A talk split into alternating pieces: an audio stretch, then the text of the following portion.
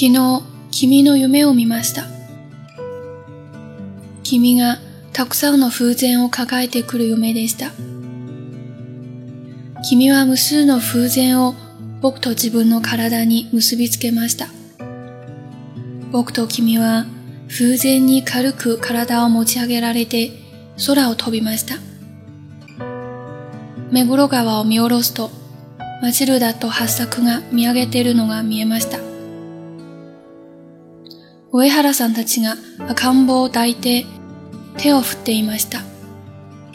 僕は風に流されて飛んでいくしかない。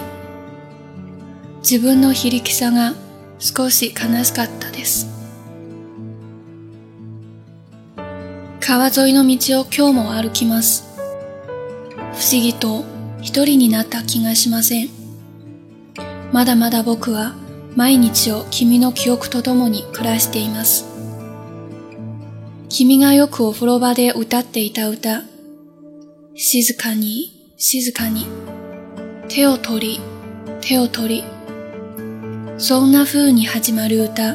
そんな光景。深夜二人で DVD を借りに出かけた時のこと。月が随分と大きなことに気がついた僕と君は、そもそもなぜ出かけたのかさえ忘れて夜中の散歩をしました。旧山手通りで焼き芋を買って半分に割ったら、大きさがまるで違って、じゃんけんして食べて笑って手をつないで僕が結婚を口にしたら、君は焼き芋いっぱい頬張った口で声にならない返事をしました。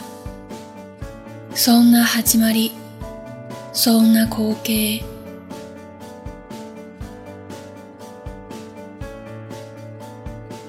昨天我梦到你了，梦见你抱着好多气球，你把无数个气球系在我和你的身上，我和你被气球带起，飞上了天空。俯瞰着木黑川， 发现马蒂尔达和巴硕在抬头看着我们。上元夫妇抱着小婴儿朝我们招手。我只能被气球带着，随风飘荡，对自己的无力有点悲伤。我现在依然每天会走过岸边的街道。不可思议的是，我并不觉得自己是一个人。我依然每天都同你的记忆一起生活着。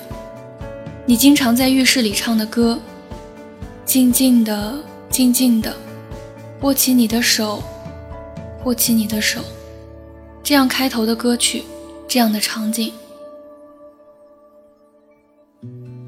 想起深夜我们两个一起出门借 DVD 的那次，我和你注意到月亮已经变得好大了，一时忘了出门的理由，在夜色中散起步来。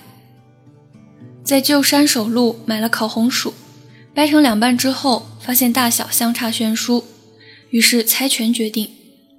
吃着红薯，笑着牵着手，我说想和你结婚，你的嘴巴被红薯塞得满满当当的，含混不清地回答了我。